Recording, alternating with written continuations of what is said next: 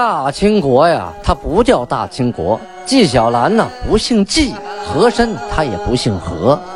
孝庄千万不能说自己是孝庄啊，叫声小主，那是你信口开河。摆手绢的是妓女，肯定不是格格。今天呀，就听俊贝勒讲一段清朝历史正说的《清通鉴》。听众朋友们，大家好！有您的陪伴呢，童俊就不孤单了。嗯，咱们下面继续播讲《清通鉴》啊。上次讲到清太宗天聪四年，农历的庚午年，公元一六三零年，皇太极处置阿敏，给他定了十六条大罪啊，然后把他贬为平头老百姓了。啊，就分了几个园子，分了几个人，他和他儿子啊，洪克退两个人啊，都被贬了。处理完了阿敏呢，这还不算，因为整场战斗啊，整场战役的失败啊，城池的丢失，不光是阿敏一个人的责任，他下边还有那么多官员呢啊，于是啊，就决定要处置这些镇守滦州、永平的各个贝勒大臣。要给他们定罪。皇太极呀，为阿敏这一案子，首先啊下了个上谕给女真、汉、蒙古啊，跟这些人说：“朕信赖黄琼庇佑，宗社垂修，功德南朝尊永滦谦数成，朕功立过。”多少艰险，费过多少心思，将头顺官民加以抚养，就是骨肉儿女一般疼他啊！这一句先解释一下，他是说自己呀得到老天的保佑啊，得到祖宗的保佑，然后呢得到了南朝指明朝啊遵化、永平、栾城啊，还有迁安、数城。他自己呀，带兵打仗，经历了多少艰险，天天晚上不睡觉，费了多少心思，想怎么能啊管理好这些城，保住这些城，夺得人心啊？怎么来把这些头顺的官民呢加以抚养，把他们像自己的亲生儿女一样疼他们，让他让他们能跟自己一条心，能死心塌地的做金国的良民。朕以国事。回銮，令贝勒等留守诸城，靠着他，就像朕在那边一样。啊，他说了，我呀，国家有事儿，我回来了，命令这些贝勒守在那儿。你们在那儿，就像我在那儿一样啊。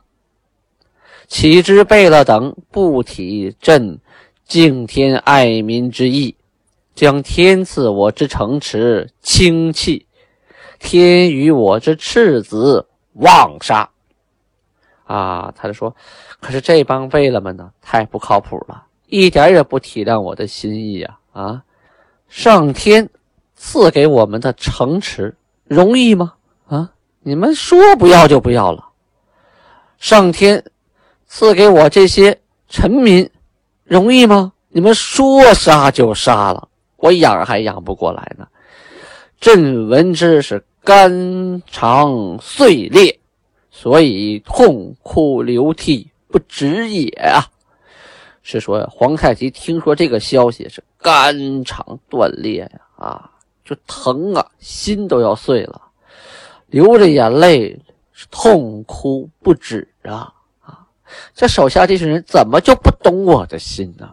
嗯，我这么想把国家治理好，他们怎么这么自私啊！他这样做事情，我们金国如何发展壮大呀？啊，汉民知道我们这样做事情以后，谁还会投靠我们呢？谁还会投降呢？肯定以死相搏呀！就算是将来我们再得到一城，那也必定是一座空城、死城啊！这些人的脑子是怎么回事？真是百思不得其解呀！哎呀，一个人闷在屋里哭啊，不知道哭了多少次啊！皇太极呀，能说出这样的话，属实是真伤了心了啊！真的把这件事情伤得太狠了。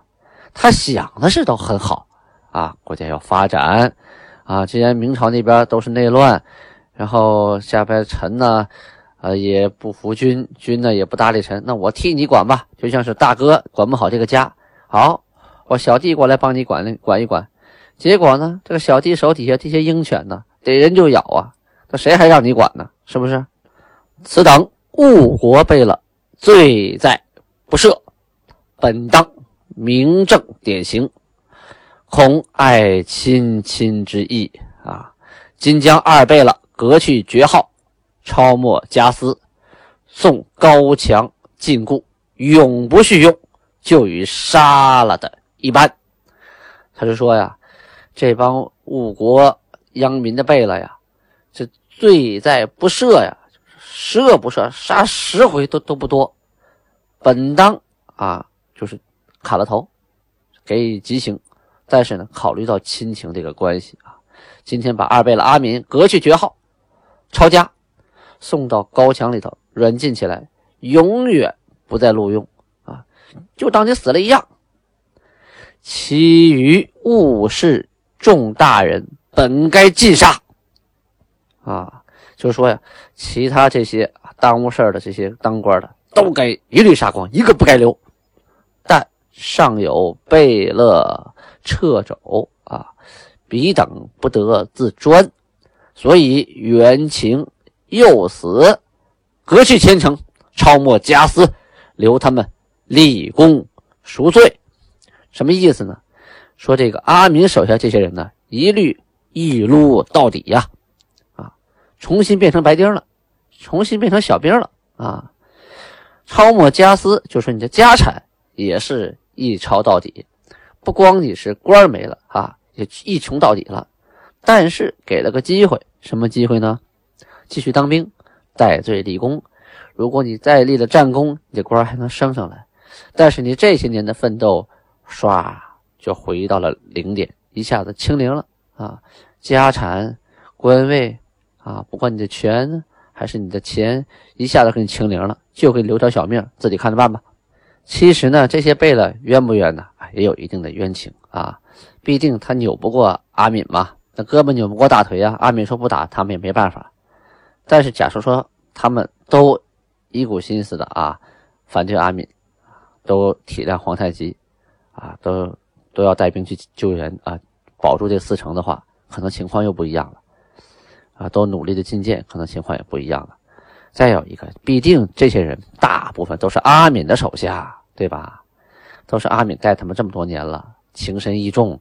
你把阿敏给一撸到底了，这些人还听阿敏的，也不好办啊，是吧？干脆都撸了，都撸了，都没官没权没钱了，也都老实了啊，就把阿敏这股势力啊，彻底的是一灭干净啊。同时啊，通过这一件事，也树立了啊这个心寒在金国的威信，是吧？我哥哥，我可以把他因为犯错一撸到底，你们谁还敢不听我的命令？嗯，今后谁做事得掂量掂量。你难道比阿敏还牛吗？你要比阿敏牛，你就试试啊，跟我对着干试试。同时啊，还有些后续的事情要安排，因为当时呢，阿敏呢。屠城的时候，永平、迁安的官民呢，他屠的都是男的啊，都是成年壮丁，这些都杀掉了。但是这些媳妇啊、孩子呀，他都给分了啊，分给手下的人，分给官啊，分给兵卒啊，给他们当奴隶呀、当媳妇啊。皇太极听说这事儿以后啊，说：“吾留养官民已被杀戮，何忍？”复令其妻子为奴，命及孤子寡妇编为户口，给以房舍衣食啊，彼无失所。说这些妻子和孩子们呢啊，虽然不幸，就是老公死了啊，父亲死了，但是呢，赶上了一个啊还比较英明的皇太极，所以啊。呃，皇太极说呢，这些我留养的官呐和民呐，虽然已经被杀了，我也没有办法，可怎么还能忍心让他们的妻子和孩子当奴隶呢？于是命令下边的官员给这些孤儿寡母啊登记户口，登记户口，那他们就是正式国家的公民了，那就享受公民的待遇了啊！分给房子，分给衣服，分给粮食，分地啊，该分什么分什么，让他们有日子可以过啊，可以继续生活下去。这些孤儿寡母啊，是万万也没想到的啊！他们本身啊，首先丢了国，然后呢，投了降以后，发现哎呀，这金国女真人太野蛮了，杀人，要把我们变成奴隶，这日子可没法过了。再回到金国，不一定什么样了。哎，天天提心吊胆。哎，没想到到回到金国，反而变了天，又分房子，又分地，每个人家还都立了户口啊！这是万万没想到的啊。本以为这小命就要悬了啊，一辈子当奴隶了，没想到到这变成平民了啊，升级了，国家管吃管住了，还给分地。再考虑，虽然男人死了，但还有孩子要抚养啊，凑合着活着吧，往好了过吧啊。于是这一部分人呢，就安静下来了。说了好几天，女真那边啊，咱们调过头来说明朝那边。其实明朝那边啊，这事儿啊也不不断呢。因为这段时期啊，哈，这个历史上中国这个区域的历史上啊，有这么四位风云人物啊。第一不用说皇太极，第二呢是明朝的这个崇祯皇帝，第三呢是蒙古那边的啊林丹汗，那也是拥兵几十万呢啊，在北边一直虎视眈眈啊。再有那就是西北啊，就是陕西、山西这边的义军。义军首领其中就有李自成啊，马上就要说到他了。但是在他之前呢，还有几个人要提一下。首先呢，有个叫王家印的啊，这也是农民起义军的一个领袖。他首先带兵攻陷了陕西的府谷啊，同时呢，米脂的张献忠也响应。怎么回事呢？就是开始的时候，杨鹤啊，这个巡抚啊。他采取了招安的政策啊！一说招安，大家能想起来，呃，死水泊梁山一百零八将后来被招安了吗？呃，他也是招安。招安呢，延绥地区的王左挂这些人呢，最后没打过啊，就服了，投降明军了，调过枪口，开始跟嗯起义军对着干了。但是这个王家印呢，他不受招抚。他跟这个官军呢是仇恨太深了啊，同时他的势力也是越来越大，先攻下了黄浦川，然后是清水，然后是木瓜这三个城铺，呃，攻完三个城铺啊，又收了好多人呢，枪械啊，扩充了军队，于是长驱直入，入了府谷啊，这些地方都在陕西省的境内，就占了好几个小县城啊，张献忠啊。啊是延安卫，延安卫就现在延安市啊，柳树涧人啊，这是个地名，柳树涧。开始啊，他属于延绥镇的，延绥镇是哪儿的？就是今天陕西省的榆林市啊。现在您到榆林还能看到老城墙呢啊，而且还有这个老城门、老街市啊，文化底蕴很深的。他最早他是个当兵的，这个张献忠本身就是个呃军痞啊，当兵出身啊。在部队当兵，他不老实，犯了法，还犯了死罪，犯了死罪就要被砍脑袋呀！啊，正要被斩的时候，他主将陈洪范啊，看他这个长相，咦，觉得他这块头、这气势，这这小伙子将来有作为，于是爱才，爱才呢就请这个总兵官的王威，就是说好话，说给我个面子啊。留一条命，于是就打了一百鞭子，给放了。哟，这一百鞭子也不轻啊！哈，那是鞭子呀！啊，扒了衣服往身上身上抽，那是皮开肉绽的，身上全是鞭子那一道一道的疤痕呐。被打完，他也是怀恨在心，不在你这干了，逃跑啊！从部队就叛逃了啊！后来跟着这个叛兵的头，就叫神医元啊，这人叫神医元，跟着他混。跟他混以后呢，呃，当了先锋官，领了一面红旗啊，领了红旗就可以当先锋官啊。后来呢，占据了米脂啊，就是陕西米脂的周围的各个小山寨，给自己起了个号，叫八大王啊，一二三四五六七八的八八大王，可不是大王八啊，是八大王。哎，后来呀，他跟这个呃王家印呢两个人互相通了气儿啊，商量好，一有事儿俩一块动手，互相呢有个照应，有个声援啊。一旦一动手，对方忙不过来，我们两个同时。崇祯皇帝啊，就下诏把洪承畴给招过来了，命令他巡抚延绥，杜文焕为总兵官啊，派两员大将来收拾这个王家印和张献忠，因为这俩人不好对付，必须得派强将了，随便派个文官巡抚是不行的了。至于这个洪承畴和杜文焕怎么对付王家印和张献忠，咱们后文啊会继续提到。下面说这一年七月十一日的档案记载啊，这个时候已经是阳历的八月十八日，正是酷暑的天啊，最热的天皇太极呀啊，率领哥哥贝勒到了文馆，到文馆干什么呢？让这些人呢啊跟。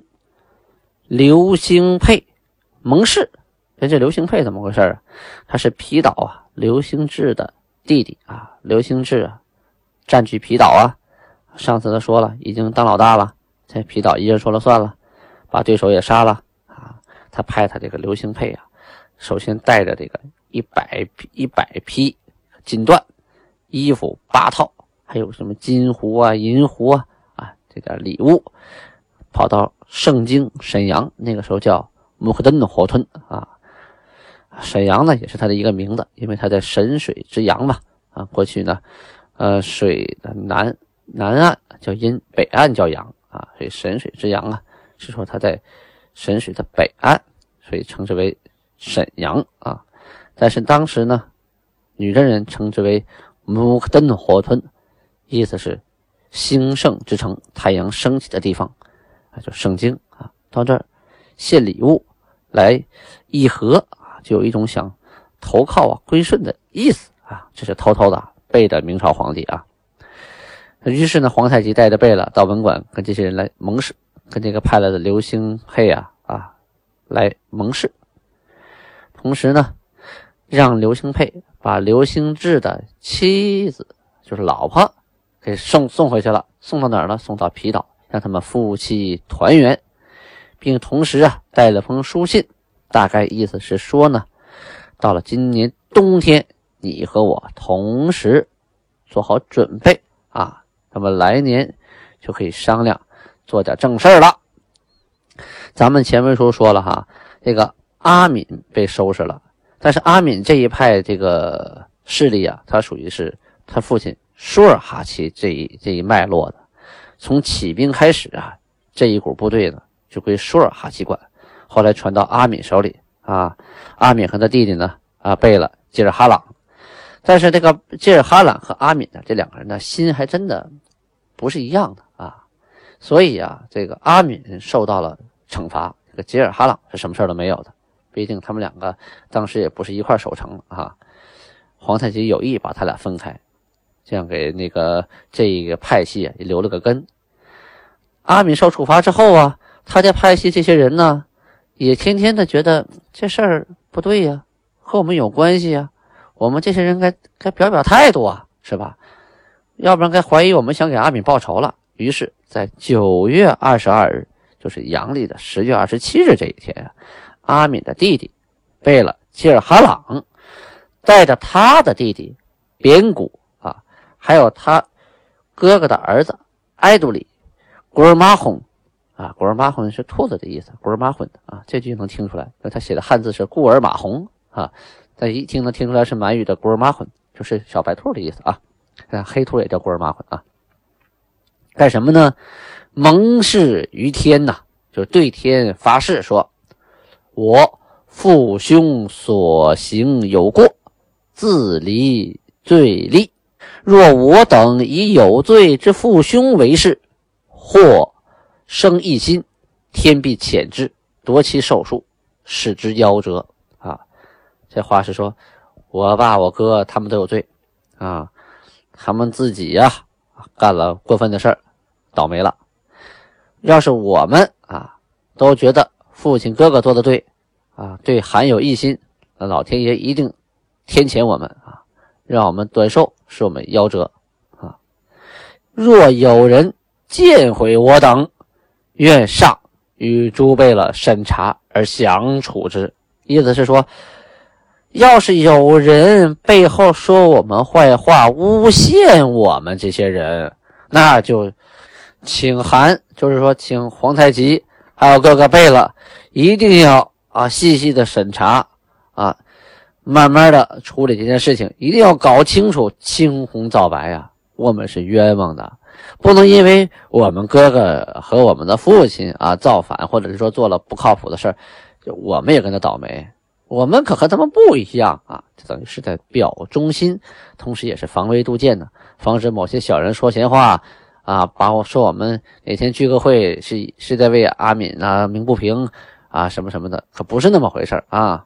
说明这一伙人呢啊，这个势力集团呢，天天有点坐立不安了，有点人人自危了。啊，他们聚在一起呀，就是赶紧的发誓啊，发誓表忠心，要不然平常的不敢聚会呀，怕人误会呀，反正误会是想干点什么，是不是？这也难免。在那个年代，你说谁没有猜疑之心呢？包括现在也是一样，是吧？你把他哥哥父亲弄死了，或者是给关起来了，你这这些兄弟弟弟，你能不能防着吗？哎，肯定会防的。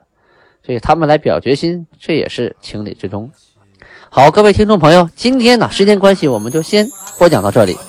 感谢大家收听《青铜剑》啊，啊，还是那句话，您要是没有下载喜马拉雅 APP，没有订阅《青铜剑》，请赶紧点右上角的打开 APP 啊。